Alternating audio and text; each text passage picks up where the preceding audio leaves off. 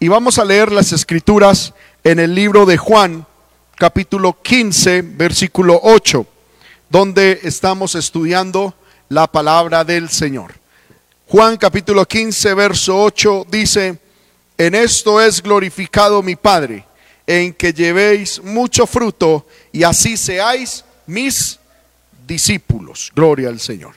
Padre que estás en el cielo, en el nombre de Jesucristo te damos gloria, honra y alabanza. Gracias por estos momentos maravillosos en los que me concedes, Señor amado, exponer tu palabra.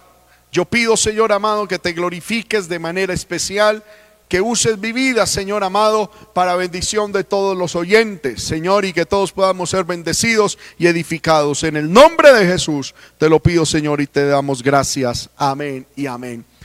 Amén. Gloria al Señor. Puede sentarse, acomodarse en gloria al Señor y disponer su corazón para estudiar la palabra de Dios. Dios quiere que llevemos mucho fruto. Es el título de este, este conjunto de mensajes que el Señor me ha permitido compartir con ustedes. Amén. De esta serie. Ya llevamos dos, con esta la tercera.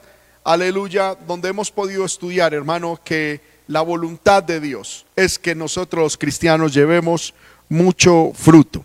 Y hemos estudiado, hermano, la importancia de llevar fruto. Hemos estudiado eh, este capítulo 15, amén, sobre el dar fruto.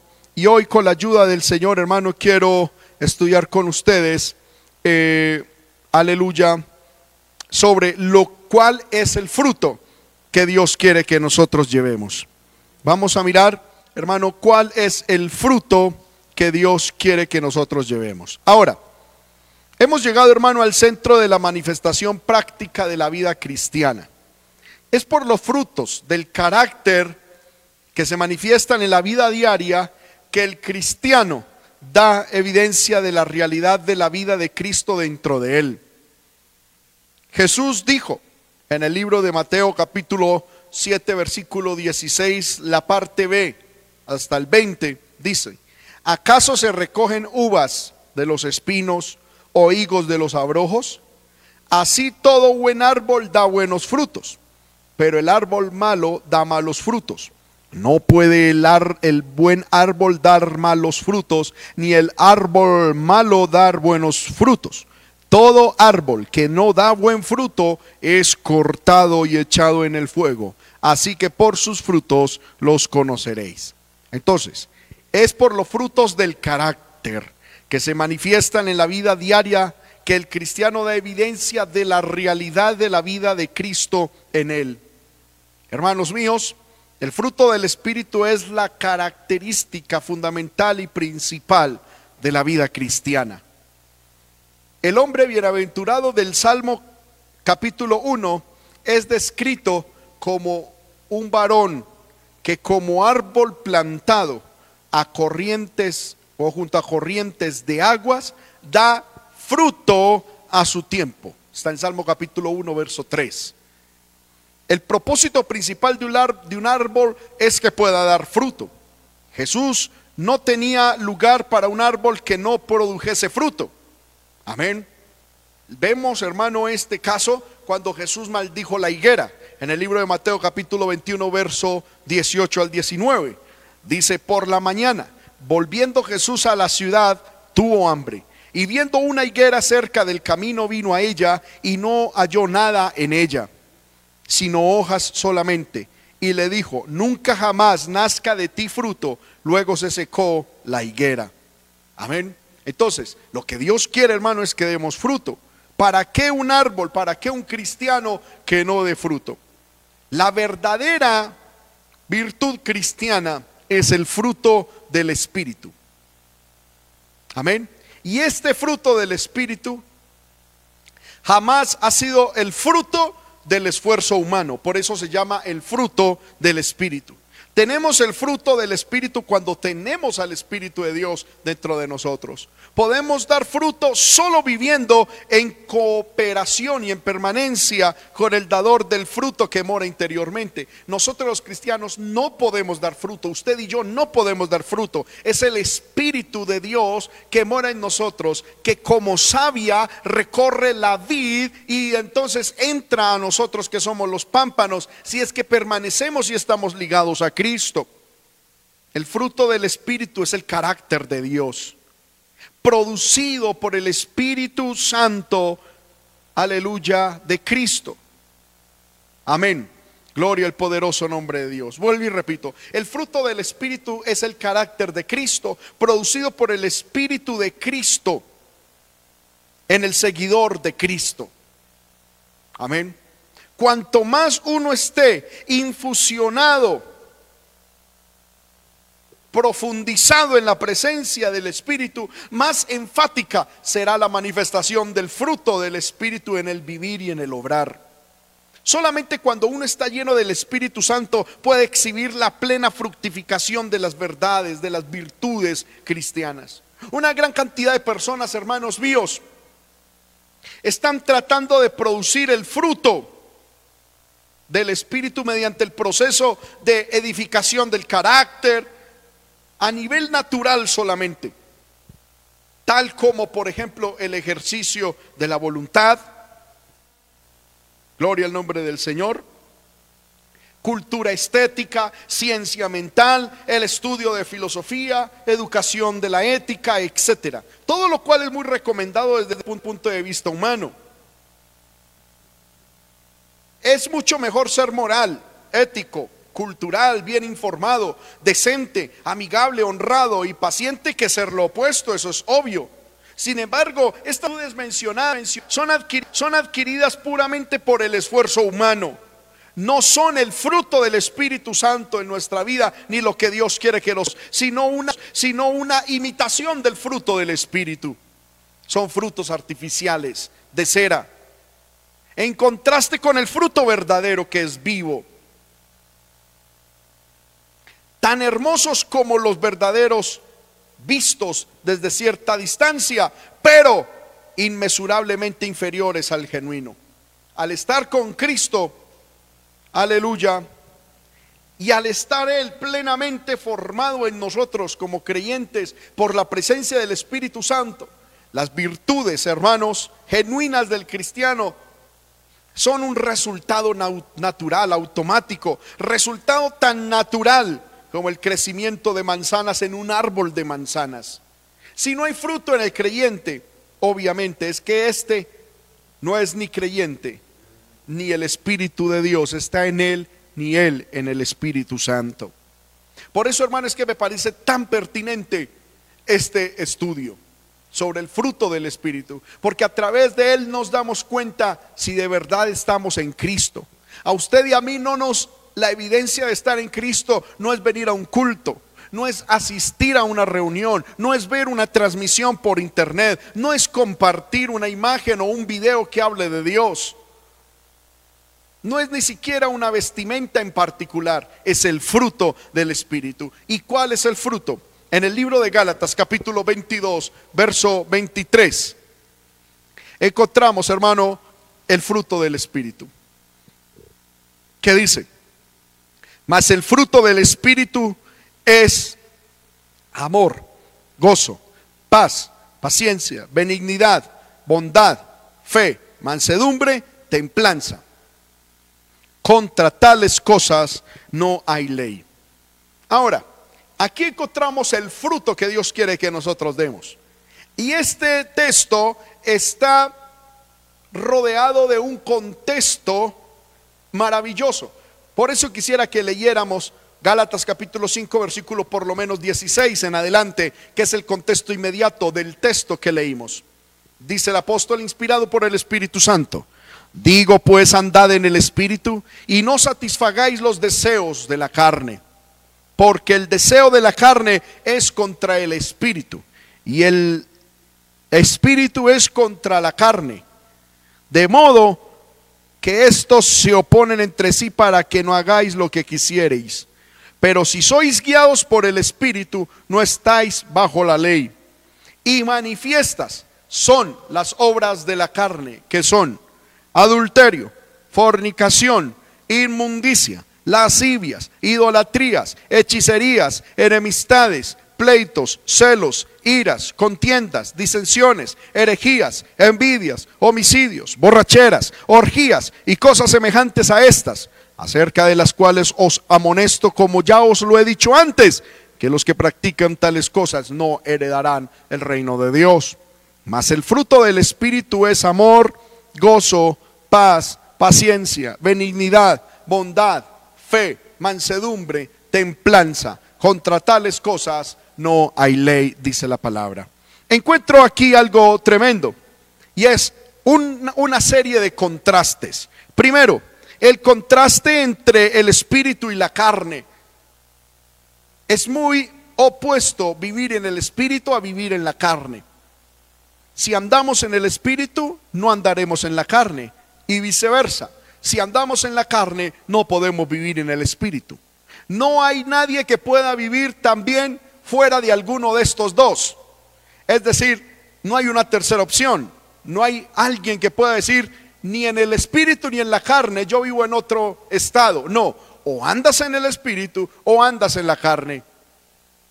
Y tampoco puedes vivir en los dos al mismo tiempo. No puedes vivir una vida en el espíritu y al mismo tiempo en la carne. ¿Por qué? Porque estos dos se oponen entre sí. Versículo 17, el deseo de la carne es contra el espíritu y el espíritu es contra la carne y estos se oponen entre sí para que no hagáis lo que quisierais.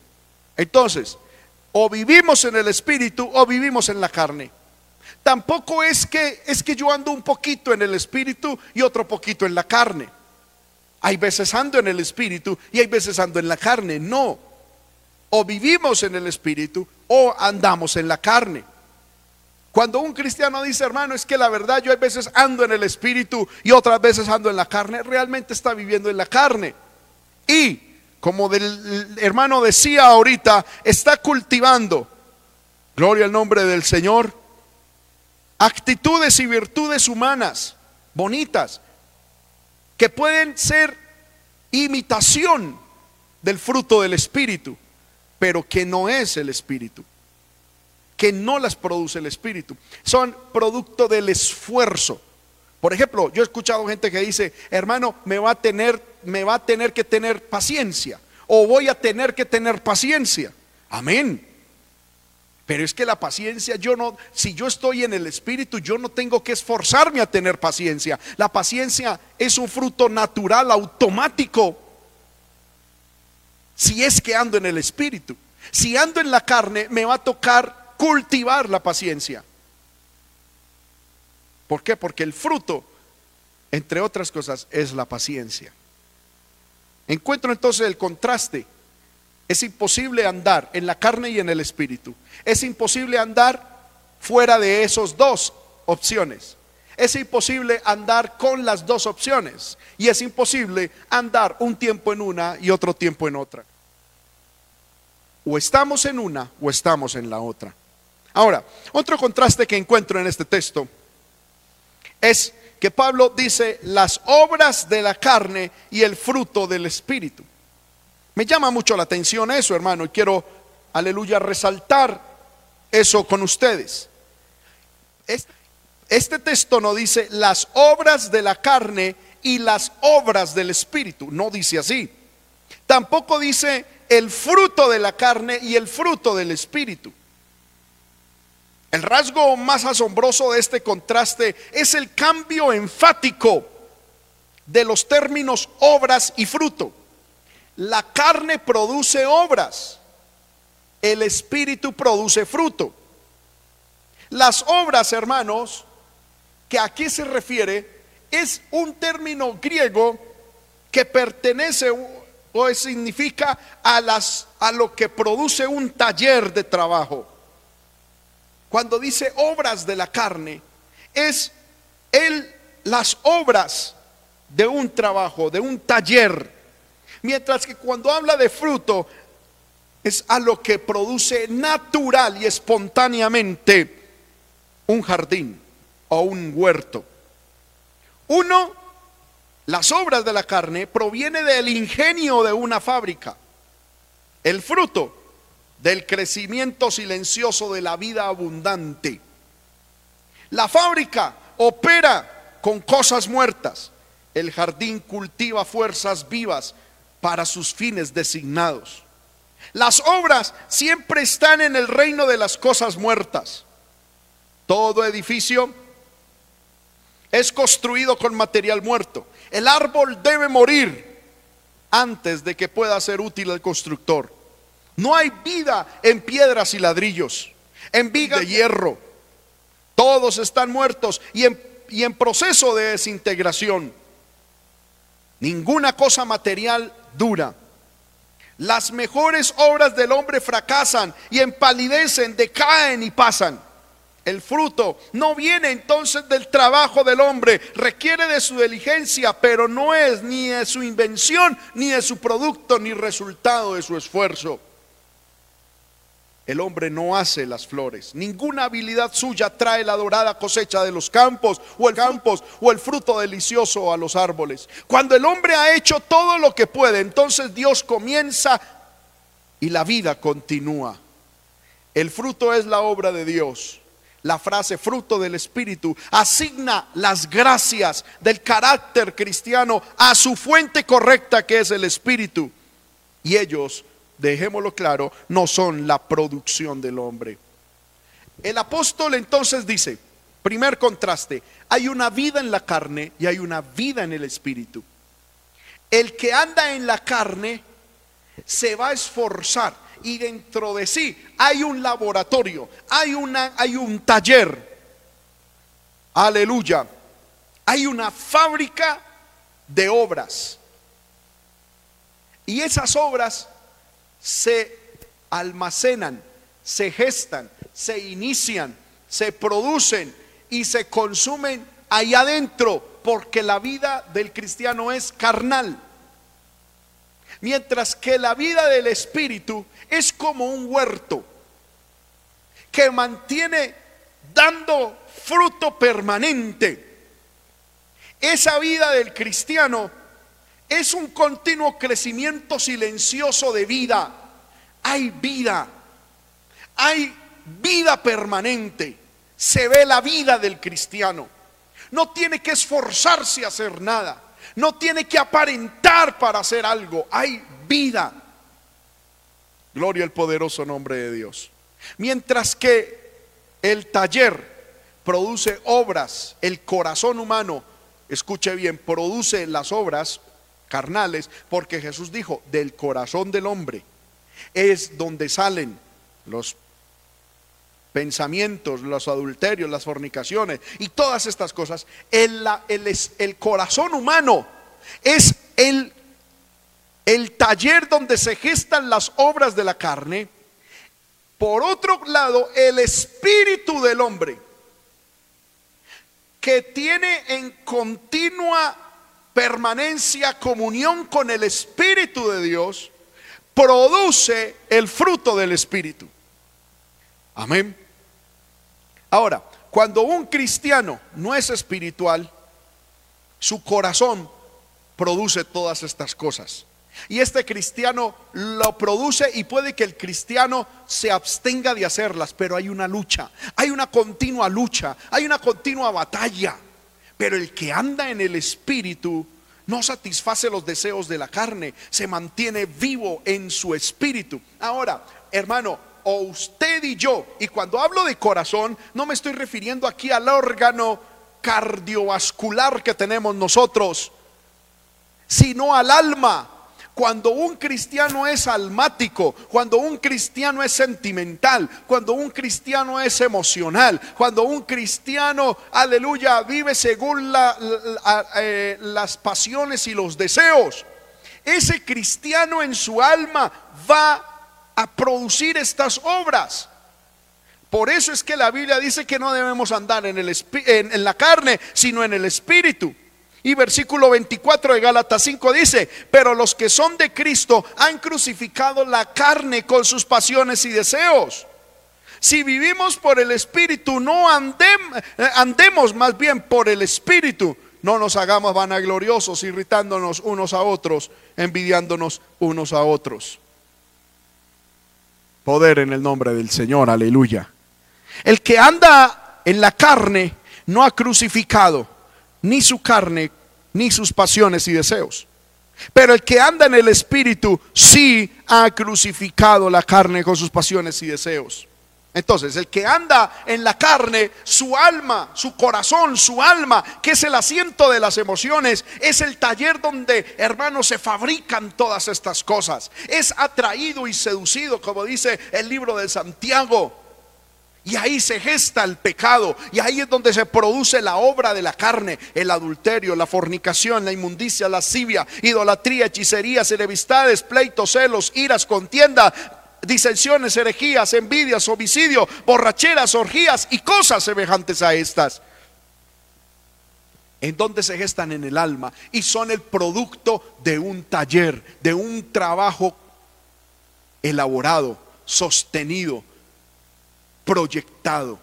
Porque hermano, nadie, ningún cristiano que cae en pecado, cae de la noche a la mañana, de un segundo a otro no cae. El pecado empieza a gestarse, el pecado empieza a pensarse, el pecado empieza a, desearse en el corazón y empieza ahí el alma a, a cavilar y empieza el alma a desear y empieza el alma a ser seducida por el pecado y empieza el alma a ser seducida por Satanás.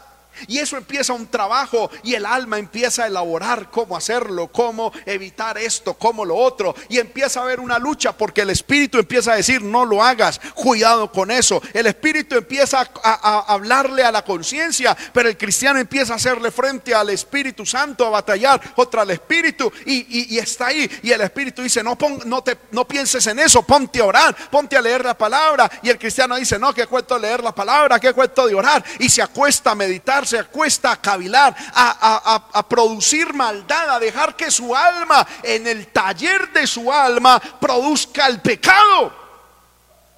Por lo tanto, por eso es que Dios va a juzgar el pecado en el cristiano, porque el cristiano es el que produce el pecado en su alma. Pero el cristiano que ha crucificado la carne con sus pasiones y deseos, escuche bien, y que lo único que hace es permanecer en Cristo y en su palabra, que permanece en el Espíritu, que guarda la comunión con el Espíritu, que tiene vida permanente en el Espíritu, que cuida la presencia del Espíritu en su ser a diario. Porque hay cristianos, hermanos, que son muy emocionales espiritualmente hablando y vienen al culto o están en un culto y lo que quieren es que les hagan sentir al Espíritu. Y sí, el Espíritu se siente. Y qué bonito es cuando el Espíritu de Dios se siente en una transmisión, en un culto. Pero qué, hermano, después cuando se acaba aquel evento, nosotros más bien de ser generadores de presencia, tenemos que ser cuidadores de la presencia de Dios. Tenemos que cuidar la presencia del Espíritu en nuestra vida. Amén. Y cuando nosotros permanecemos en Cristo y permanecemos en la palabra y permanecemos, aleluya, en el Señor, el Espíritu que es la savia que recorre la vida entra a nuestra vida que somos el pámpano de la vid y es el Espíritu el que produce en nosotros automáticamente el fruto. El cristiano no tiene que esforzarse por vivir en amor, en gozo, en paz, en, aleluya, en, en paciencia, en benignidad, bondad, fe, mansedumbre, templanza. En ninguna parte usted va a encontrar en la Biblia que Dios nos exige tal cosa. ¿Por qué? Porque eso es automático, eso es natural. El fruto es el producto silencioso, es la manifestación del crecimiento silencioso de la vida abundante del Espíritu de Dios que hay en nosotros. Nosotros no debemos preocuparnos por dar fruto, debemos preocuparnos es por permanecer en la vid permanecer en Cristo, permitir que la palabra y el Espíritu fluyan, fluyan trayendo las vitaminas, trayendo lo necesario. ¿Qué es lo que debemos hacer nosotros ahora? ¿Cómo nosotros permanecemos en el Espíritu? ¿Cómo nosotros permanecemos en Cristo? Primero, permaneciendo en la palabra, permaneciendo en comunión con Dios y haciendo morir la carne en nosotros, crucificando la carne con sus pasiones y deseos. Entonces, encontramos el primer contraste es el contraste entre el espíritu y la carne. El segundo contraste es el contraste entre las obras de la carne y el fruto del espíritu. Amén. Y el tercer contraste que encuentro es el contraste entre las obras de la carne plural y el fruto del espíritu singular. Hay un solo fruto del espíritu. Uno solo. Ahí no dice mas los frutos del Espíritu es amor, gozo, paz, paciencia, porque la vid no produce frutos, produce fruto. Y el fruto de la vid es un racimo de uvas que está compuesto por muchas uvas, pero es un solo fruto. Y todo el conjunto de uvas del racimo es lo que se llama el fruto. Gloria al nombre del Señor. Y si alguna de esas de esas uvas que componen el fruto se dañó o arrancan, se puede decir que el fruto quedó incompleto. Aleluya. Ahora, el fruto del Espíritu, hermano, realmente podemos definirlo, es el amor. No es bíblico hablar de los frutos del Espíritu. La lista que acabamos de leer en Gálatas capítulo 5, versículo 22 al 23, son ocho características, o más bien nueve características del fruto del Espíritu que también es amor. Todas las otras virtudes mencionadas no son más que facetas del amor. Cuando el Espíritu de Dios entra a la vida de uno, derrama su amor invariablemente en el corazón. En el libro de Romanos capítulo 5, versículo 5, dice que Dios, por medio de su Espíritu, nos dio abundante amor. Y es que, hermano, todo esto, todo este fruto que acabamos de ver, es el resultado en diferentes áreas del amor. Por ejemplo, el gozo. Si vamos a mirar, el fruto del Espíritu es amor, gozo, paz, paciencia, benignidad, bondad, fe, mansedumbre, templanza. Por ejemplo, el gozo es amor regocijado. Paz es amor reposado. Paciencia es amor incansable. Benignidad es amor perdurable. Bondad es amor en acción. Fe es amor en el campo de batalla. Mansedumbre es amor bajo disciplina. Templanza es amor en entrenamiento. El fruto del Espíritu es amor, que se manifiesta en muchas áreas de nuestra vida. ¿Por qué? Porque Dios y el Espíritu es amor. Vamos a mirar, hermanos, rápidamente qué significa cada una de estas partes del fruto del Espíritu. La primer, el primer fruto o la primera característica detallada del fruto del Espíritu es el amor. En el libro de Gálatas dice, mas el fruto del Espíritu es amor. Sería imposible, hermanos míos, sobreenfatizar la prominencia de esta virtud de gracia como la característica principal de la vida cristiana. En el libro de Primera de Juan, capítulo 4, versículos 7 al 8. Primera de Juan 4, del 7 al 8, dice, amados, Amémonos unos a otros porque el amor es de Dios. Todo aquel que ama es nacido de Dios y conoce a Dios. Hermanos míos, el amor es la evidencia de que uno ha nacido de Dios. Volvamos a poner el texto, por favor. Dice, amados, Aquí está escribiendo el apóstol Juan, amados, amémonos unos a otros porque el amor es de Dios. Todo aquel que ama es nacido de Dios y conoce a Dios. El amor, hermanos míos, es fundamental en la vida del cristiano. Y no solamente es amar al que me ama, amar al que me odia. No solamente es amar al que me hace el bien y al que me ayuda, es amar al que me hace la vida difícil. No solamente es amar al que me apoya, sino al que me contradice. No solamente es amar al que está junto a mí, sino al que piensa diferente a mí. Alguien dirá, hermano, pero es que usted no conoce la persona con la cual yo tengo el problema. Yo te pregunto, yo no conozco, yo te digo, no conozco la persona que está contigo. Pero mi pregunta es, ¿tú has conocido a Dios? Yo sí, yo no conozco a la persona que vive contigo. No conozco ni tu esposo, ni tu esposa, ni tu vecino, ni tus hijos. Yo no conozco tu suegra, ni tu suegro. No conozco ninguno de ellos. Mi pregunta es, ¿pero tú conoces a Dios? Si conocieras a Dios, tendrías amor, porque el que conoce a Dios ama, y el que es nacido de Dios conoce a Dios. Y al versículo 8 de Primera de Juan 4 dice, el que no ama no ha conocido a Dios, porque Dios es amor. No me preguntes si yo conozco al que te trae guerra. Yo te pregunto a ti si has conocido al Dios de amor. El amor, hermanos míos, no solo es la evidencia interna, sino que también es una evidencia externa de que esa persona ha nacido de nuevo.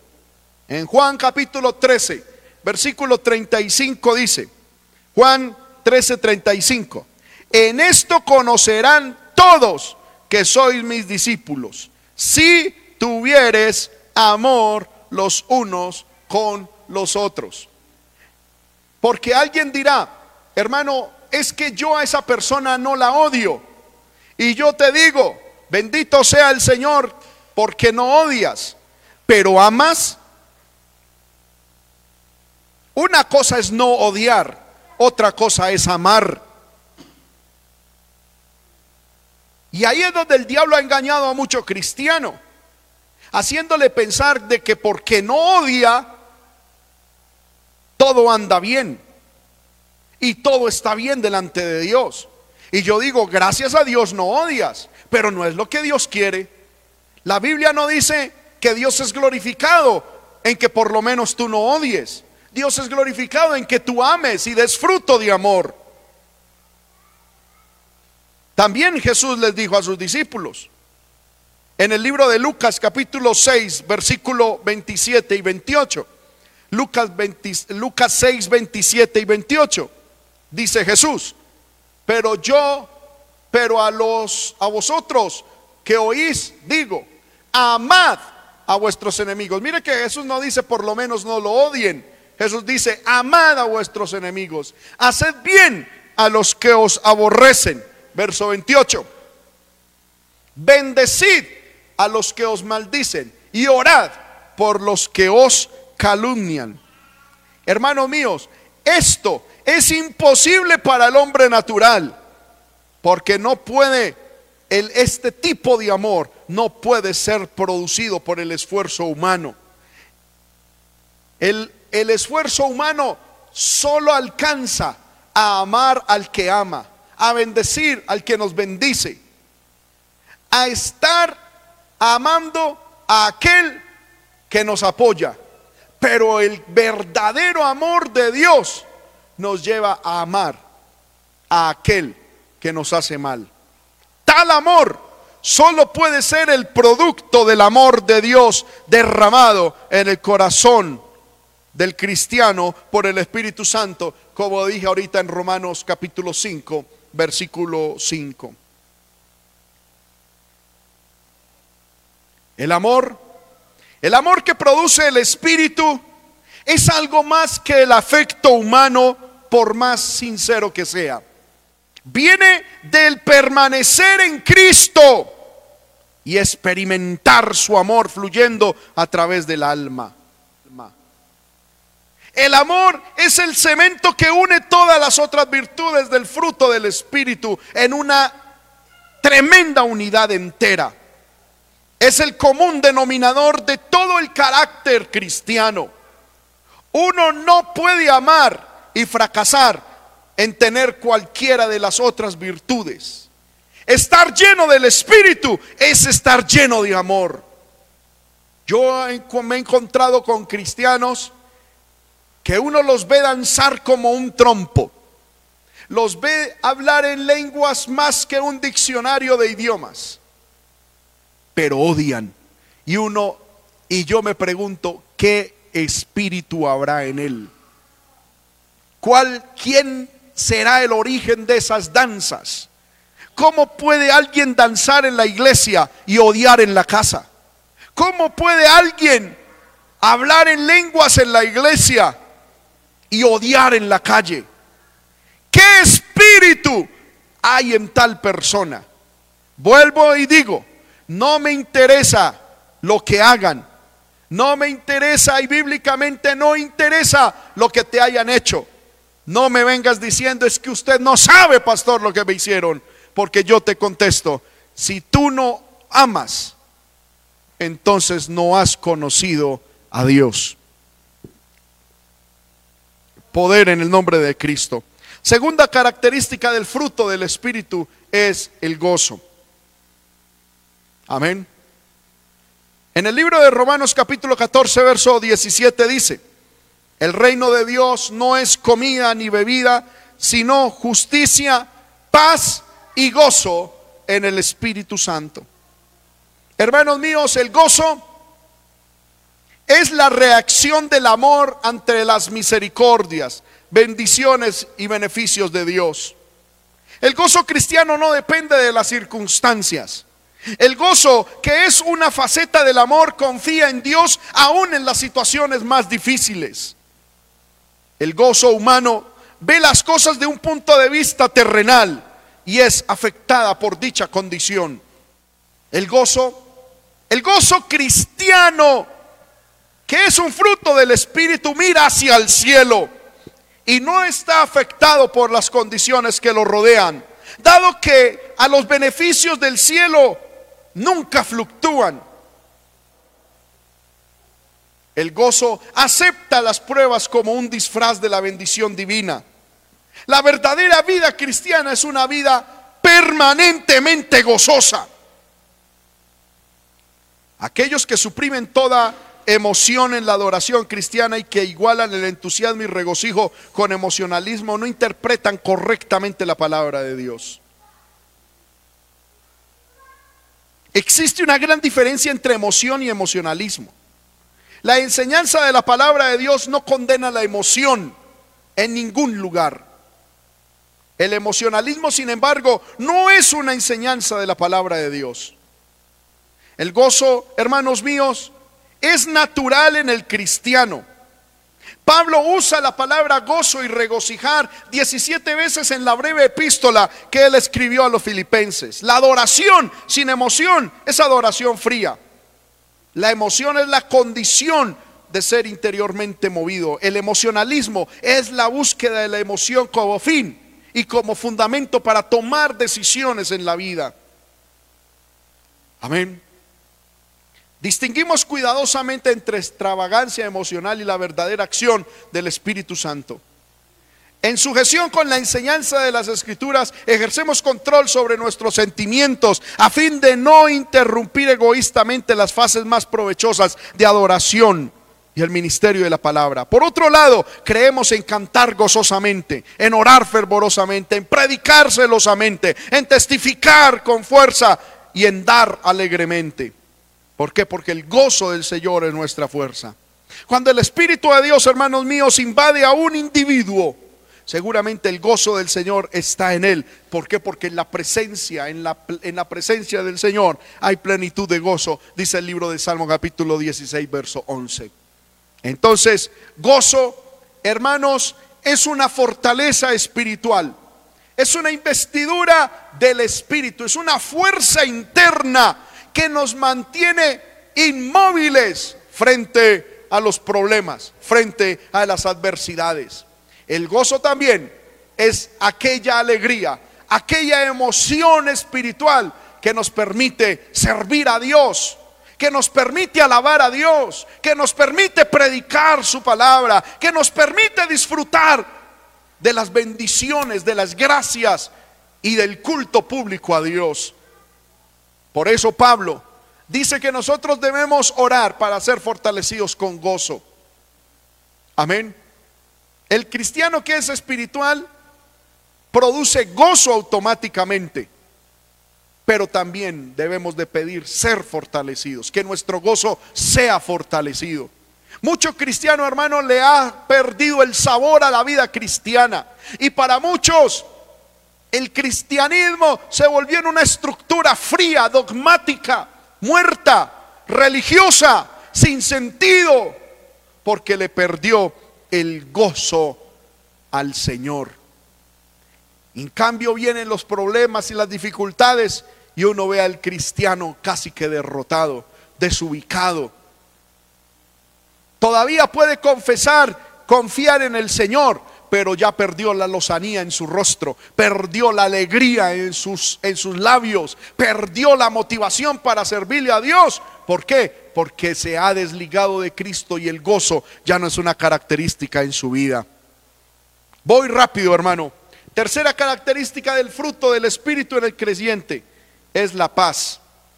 Vuelvo a repetir Romanos capítulo 14, verso 17. El reino de Dios no es comida ni bebida, sino justicia, paz y gozo. La paz que Dios da es una paz profunda. Es más profunda de lo que nosotros podemos imaginar. Jesús dijo, la paz os dejo, mi paz os doy, y no la doy como el mundo la da. Juan capítulo 14, verso 27. La paz que Dios da, aleluya, es más profunda y más constante aún que el mismo gozo. Pablo habla de la paz de Dios que sobrepasa todo entendimiento. Filipenses capítulo 4, verso 7. Me llama la atención ese texto. La paz de Dios que sobrepasa todo entendimiento. Significa de que el fruto del Espíritu, una de las características del fruto del Espíritu, que es la paz, se produce de manera tan natural, tan espontánea en nuestra vida, que sobrepasa todo razonamiento humano, que va más allá de cualquier circunstancia, que va más allá de cualquier momento que estemos atravesando. Amén. Esa es la paz de Dios. No es una paz que se obtiene porque hay plata en el banco, alimentos en la cocina, sanidad y todo fluye bien. No, esa no es la paz de que Dios habla. Porque si esa paz fuese así, miles y miles de cristianos alrededor del mundo que están siendo perseguidos, que están siendo vituperados, que están siendo arrestados y correteados por los enemigos del Evangelio, entonces vivirían en la más sórdida de todas la vida pero no es así, ellos tienen paz porque tienen al Espíritu. La paz, aleluya, es la que Dios da que sobrepasa todo entendimiento. Esta paz es obtenida como resultado de ser justificados por la fe. Romanos capítulo 5 versículo 1 donde dice, justificados pues por la fe, tenemos paz para con Dios. Pero la paz como fruto del Espíritu es una característica interior que se manifiesta en la buena relación con los otros, con las otras personas. Significa ser libre del espíritu de riña, de contención y de división. Busca vivir pacíficamente con todos los hombres. Hermanos, porque hay gente que dice, ay hermanos, yo tengo paz para con Dios por medio de nuestro Señor Jesucristo pero los demás dicen, esa paz se debería traducir para con nosotros también. Porque ni el mismo perro de la casa tiene paz cuando la vea usted o lo vea usted. Bienaventurados los pacificadores, dijo Jesús. El creyente lleno del Espíritu puede tener paz no solo con Dios, sino que debe tener paz que sobrepasa todo entendimiento para con todos los hombres. Pablo dijo, en cuanto dependa de vosotros, estad en paz con todos los hombres. Y en el libro de Aleluya, Hebreos, bendito sea el nombre del Señor. Hebreos el capítulo 12, versículo 14, dice, seguid la paz y la santidad sin la cual nadie verá a Dios. Muchas veces nosotros solamente nos quedamos con la última parte de este texto. Sin santidad nadie verá al Señor. Y es verdad. Pero si no hay paz, tampoco veremos al Señor. Un cristiano que tenga resentimiento con su hermano, con su hermana. Un cristiano que no tenga una vida pacífica con los demás, no verá al Señor. Porque para ver a Dios hay una doble condición, seguir la paz y la santidad. Usted puede vivir en santidad, pero si no anda en paz con su hermano, no puede ver a Dios, porque Dios es un Dios de paz. No puede ver a Dios porque Dios es un Dios de paz y significa de que entonces el Espíritu no ha nacido en usted.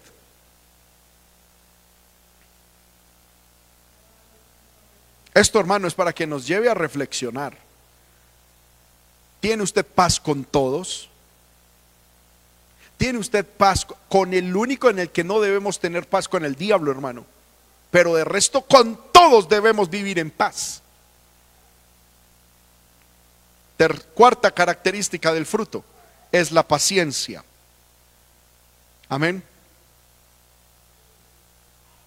Hermano, la paciencia no es una característica muy común en el espíritu humano. La mayoría de nosotros carecemos de esta virtud. Y esta, sin embargo, es una característica principal y fundamental en la vida de nuestro Señor Jesucristo. El cristiano necesita una permanencia más cercana con Cristo a fin de que esta gracia pueda hacerse parte de su propia vida. Amén. Hemos dicho previamente que paciencia es amor incansable. Es amor perseverando a través de la tormenta y el diluvio. Cuando el creyente se da cuenta de cuán paciente ha sido el Señor con él, entonces es cuando empieza a estar capacitado para ser paciente con otros. Hermanos míos, el Señor es muy paciente. Paciente contigo. Paciente en buscar y atraer y ganar hacia Él a los inconversos. En el libro de Segunda de Pedro, capítulo, aleluya, aleluya, capítulo 3, dice, el Señor es paciente para con nosotros no queriendo que ninguno perezca, sino que todos procedan al arrepentimiento. Bendito sea el nombre del Señor. Y en el Salmo 86, 15 dice, mas tú, Señor, Dios misericordioso, clemente, lento para la ira y grande en misericordia y verdad. ¿Cuánto necesitamos hoy los creyentes Hermano, la ayuda del Espíritu Santo en esta área de semejanza a Cristo podría ser el lugar donde más necesitamos de Cristo. El, apóstol Santiago nos amonesta diciendo, mas tenga la paciencia su obra completa, Santiago 1.4, para que seáis perfectos y cabales sin que os falte cosa alguna. Es la paciencia en su obra completa la que nos hace estar perfectos y cabales. Y Jesús dijo, sed perfectos como mi Padre. Eso está en Mateo capítulo 5, versículo 48. Dice, sed vosotros perfectos como mi Padre que está en los cielos es perfecto. ¿Cómo nosotros podemos llegar a ser perfectos? Cuando tengamos la obra de la paciencia completa en nuestra vida. Quinta característica del fruto del Espíritu, la benignidad. La, paciencia nos habla de tener clemencia. La benignidad nos habla de la ternura. Muchas versiones modernas interpretan esta palabra escrita en griego como benignidad. Y en ninguna otra parte, hermano, del Nuevo Testamento es traducida como gentileza. La palabra es usada frecuentemente para representar el trato de Dios con su pueblo. Ellos traen gloria a Él cuando manifiestan esta misma gracia a otros. La benignidad es el amor tratando con otros en sus faltas. Quizá nada desacredita más frecuentemente el testimonio y el ministerio de alguien que la falta de benignidad. Ninguna circunstancia, hermanos míos, concebible puede justificar el maltrato a otros. No importa cuán firme uno deba llegar a ser en la corrección, nunca se necesita dejar de ser benévolo. No hay marca más grande de grandeza y nobleza de carácter que la habilidad de corregir con benevolencia.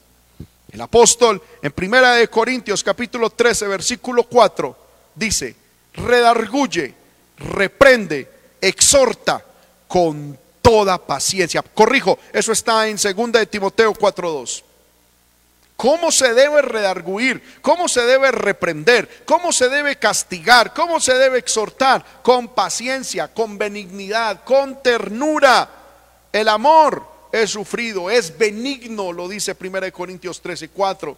Y ahí donde le estábamos leyendo ahorita en Gálatas capítulo 5, capítulo 6, verso 1, dice hermanos, si alguno de vosotros fuere sorprendido en alguna falta, si alguno fuere sorprendido en alguna falta, vosotros que sois espirituales, restauradle con espíritu de mansedumbre, considerándoos a vosotros mismos, no sea que tú también seas tentado. El versículo 2, sobrellevad los unos las cargas de los otros y cumplid así la ley de Cristo.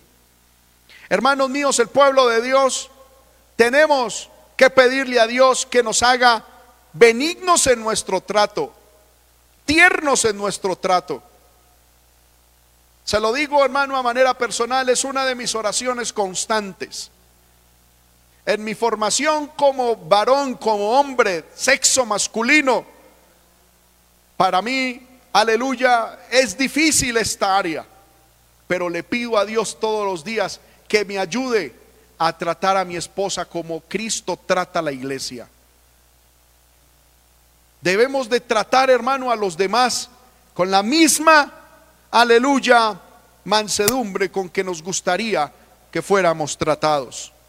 El cristiano, por fuerte que sean sus principios, no puede olvidarse de la benignidad ni de la ternura que deben siempre acariciar nuestras palabras y nuestro trato hacia los demás. Por eso la Biblia dice que el pecado se corrige con misericordia y verdad. Gloria al nombre del Señor. Sexta característica del fruto del Espíritu es la bondad. Efesios capítulo 5, verso 9 dice, porque el fruto del Espíritu es en toda bondad, justicia y verdad. La bondad aquí mencionada tiene relación con las obras y hechos de la bondad. Bondad mostrada a otros y obras prácticas del amor. Si un hombre es bueno verdaderamente de corazón, eso lo manifiesta con obras externas. Cuando hablamos de bondad, estamos hablando de la practicidad del amor del amor manifestado en obras. Porque hay gente que, por ejemplo, ve algo, una situación y dice, se me parte el corazón cuando veo tal circunstancia. Pero nos quedamos ahí. Eh, ahí no hay bondad. Es un sentimentalismo. La bondad es llevar el amor a la práctica. Hay una bondad, hay una clase de bondad farisaica de autojusticia que es más una decepción para el cristianismo que una recomendación. La bondad egoísta bien podría ser una clase de maldad. Y es verdad. Vuelvo y repito, la bondad egoísta es una clase de maldad. La bondad es amor en acción. Es el amor acumulando beneficios sobre otras personas. El cristianismo hace el bien, o el cristiano hace el bien, no porque la persona lo merezca o no lo merezca, es porque el cristiano es bueno. Y porque el que es bueno, que es Dios, está en él. La bondad negativa, hermanos míos, no es suficiente. Cuando el Espíritu Santo ocupa nuestro ser, hay una efusión positiva de bondad hacia todos los hombres. Gloria al poderoso nombre de Dios. Se dice de una persona que cierto día estaba en la playa mirando cómo algunos cangrejitos pequeños salían del agua y al tener contacto con el sol se tostaban y morían.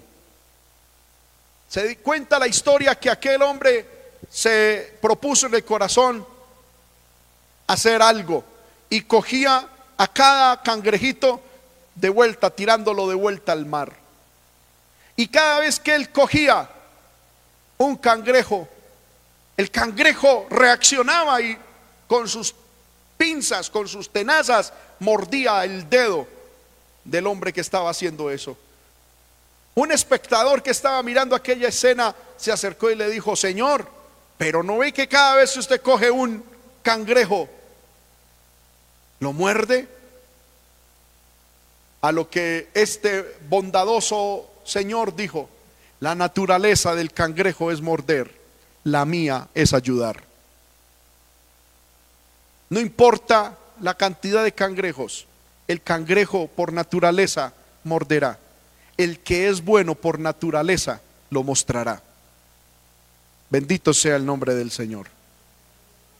Séptima característica del fruto del Espíritu es la fe. La mayoría, hermano, de traductores bíblicos traducen este término como fidelidad. Y es, que tiene que ver con cómo el carácter se relaciona con otros.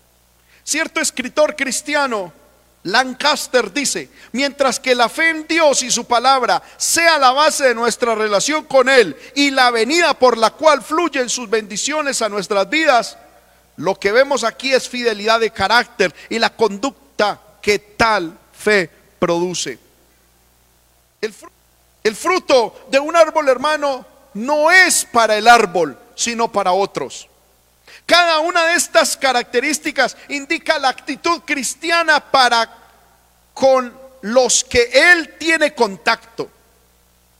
Esto de tener amor, gozo, paz, paciencia, benignidad, no es para que tú te comas el fruto, porque el árbol, el racimo, no se come el fruto que Él produce es para que los otros lo disfruten.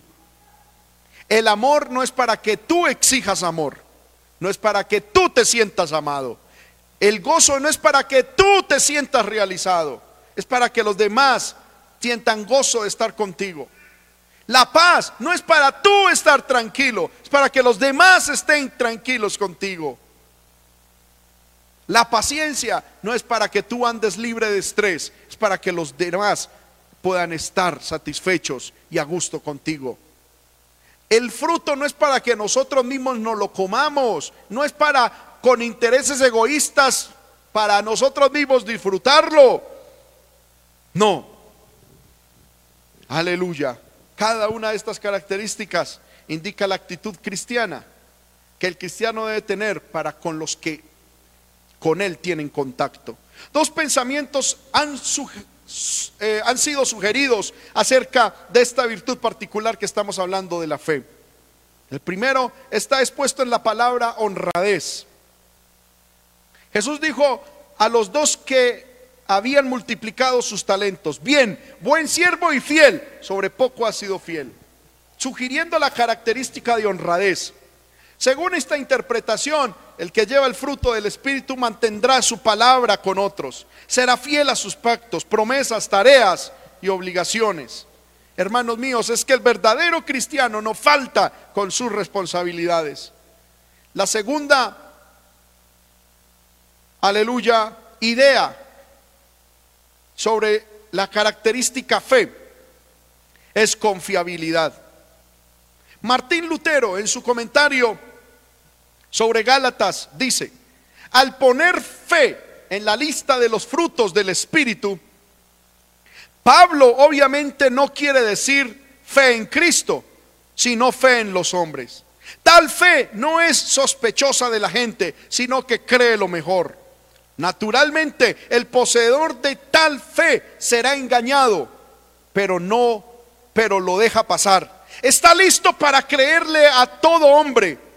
Donde falta esta virtud, los hombres son suspicaces, apresurados, indóciles y no creerán nada ni cederán a nadie. No importa que también una persona diga o haga, encontrarán falta en él. Y si no los complace, nunca podrá agradarles. Tal fe en la gente es necesaria. ¿Qué clase de vida sería esta? Dice Martín Lutero, si una persona no pudiese creer en otra. Pablo claramente eh, enseña esta característica del amor. No se goza de la injusticia, mas se goza de la verdad. Todo lo sufre, todo lo cree. Y ambos puntos de vista, hermanos míos, son posibles y ciertamente ambas, la honradez y la confiabilidad son virtudes necesarias. Usted y yo tenemos que tener fe, fe en Dios, pero también tenemos que tener fe en los demás, creer. Un verdadero cristiano no será ni infiel ni suspicaz. Esta característica del fruto nos habla de lealtad.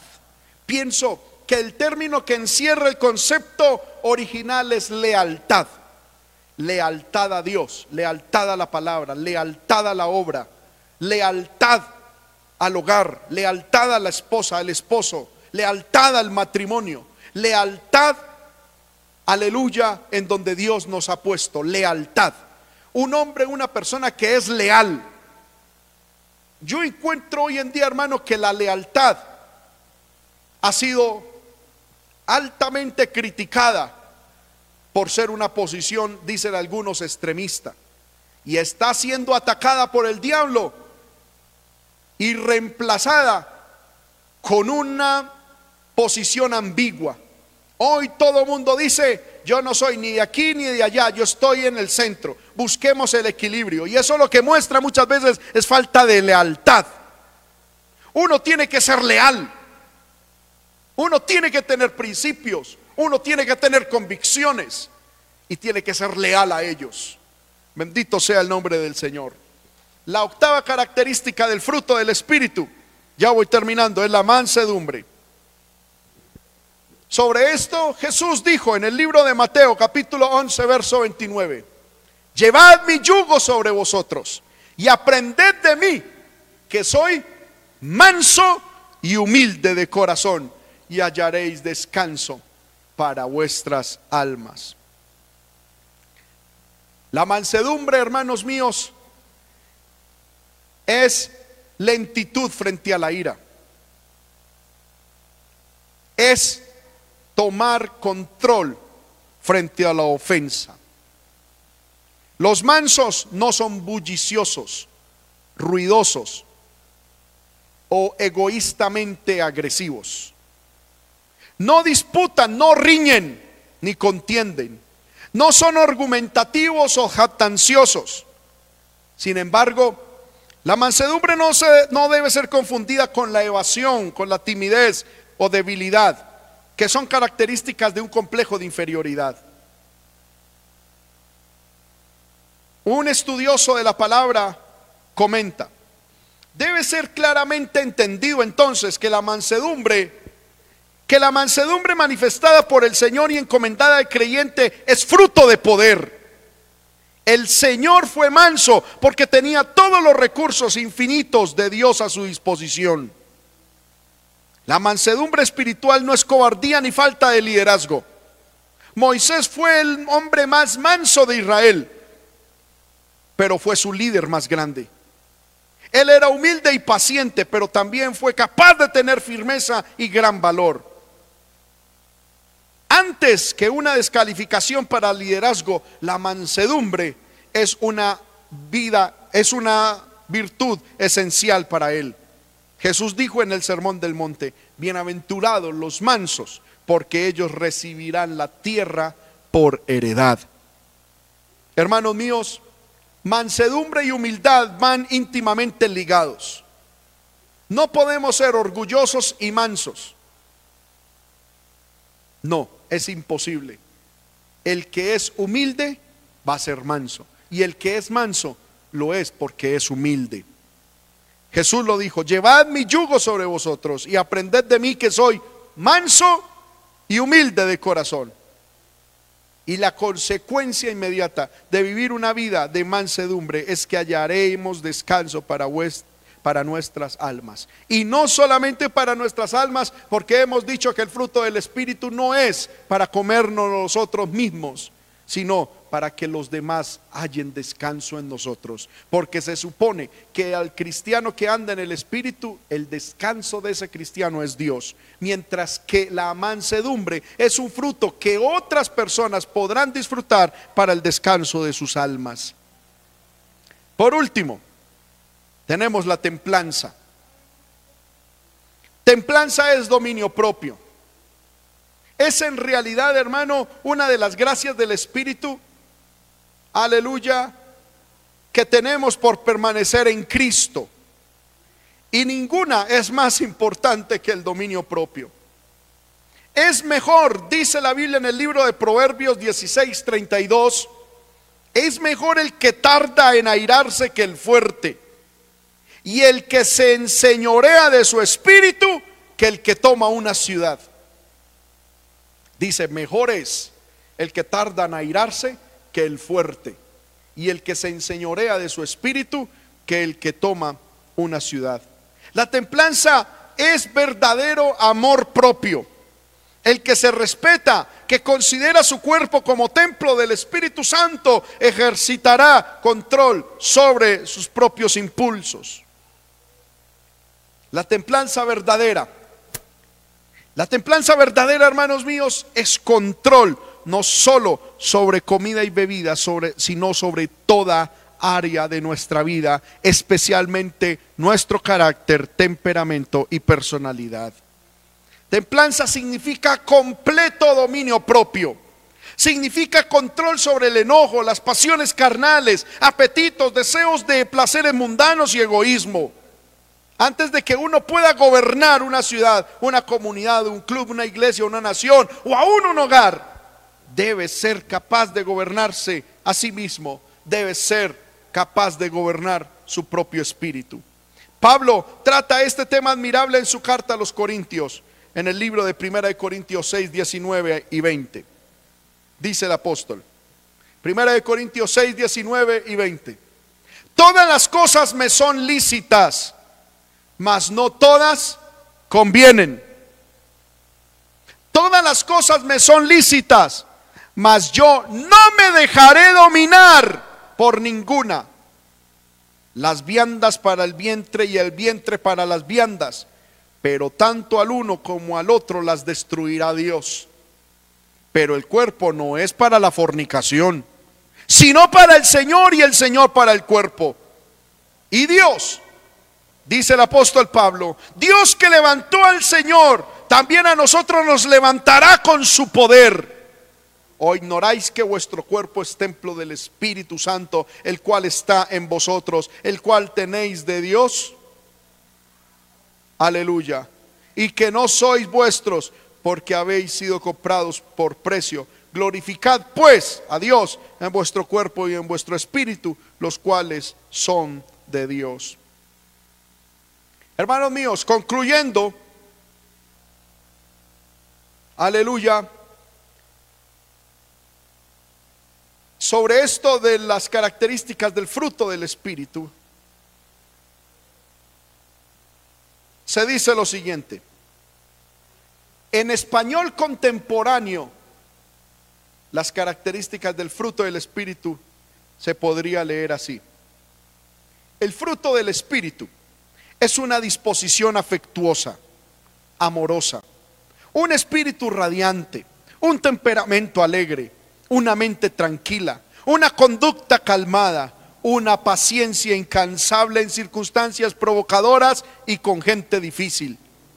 Es una visión compasiva, ayuda discerniente, juicio generoso, caridad, lealtad y confianza de todo corazón y bajo toda circunstancia. Es humildad que se olvida de sí misma en el gozo de otro, con todo dominio propio que es la marca final del perfeccionamiento. Al resumir, hermano, el tema del fruto del Espíritu, enfatizamos que estas características no son impuestas sobre el cristiano desde afuera, sino que son el resultado natural, espontáneo y, por qué no decirlo, automático en la vida espiritual que usted y yo debemos tener con Cristo. Vamos a orar en esta hora, hermanos. Bendito Dios y Padre que estás en el cielo. Señor amado, nuestro corazón se compunge se estremece, Señor amado, al considerar este pensamiento de la palabra. Poderoso Dios, estamos tan llenos de nada y tan faltos de todo, Señor amado, que aún nuestro propio espíritu se escandaliza. Pero ¿cómo, Señor amado, no nos vamos a escandalizar si tenemos que aceptar que la comunión contigo, Señor amado, es casi nula? ¿Cómo, Señor amado, pretendemos tener fruto del Espíritu en nosotros? Señor amado, si nuestra dependencia y nuestra permanencia en ti y en tu palabra, Señor amado, está totalmente ausente en nuestra vida cristiana. Yo pido, Señor amado, que esta palabra nos lleve al arrepentimiento.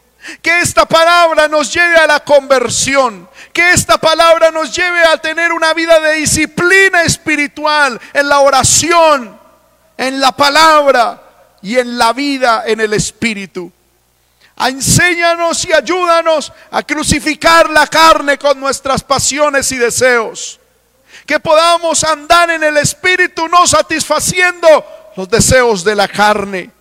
Señor amado, tu palabra nos enseña en el libro de Romanos capítulo 8 que el pensar en las cosas de la carne, Señor, traerá muerte, pero pensar en las cosas del Espíritu traerá vida. Esa es la vida que queremos, esa es la fluidez de vida, ese es el producto de vida que necesitamos, el fruto del Espíritu. Señor amado, perdónanos por nuestros esfuerzos humanos en pretender dar un fruto, Señor, de cera, en un fruto que imita el verdadero fruto del Espíritu, que a la postre con el tiempo se esfuma y muestra su naturaleza artificiosa. Ayúdanos, Señor, a ser cristianos genuinos, a ser hijos tuyos naturales, a dar fruto espontáneamente, no sacando como excusa, Señor, el carácter ni las circunstancias que nos rodean. Señor amado, ayúdanos, ayúdanos. Que podamos, Señor, permanecer en ti, dar el fruto que tú anhelas. ¿Para qué? Para que tú seas glorificado, para que tú seas exaltado, para que tú seas bendecido.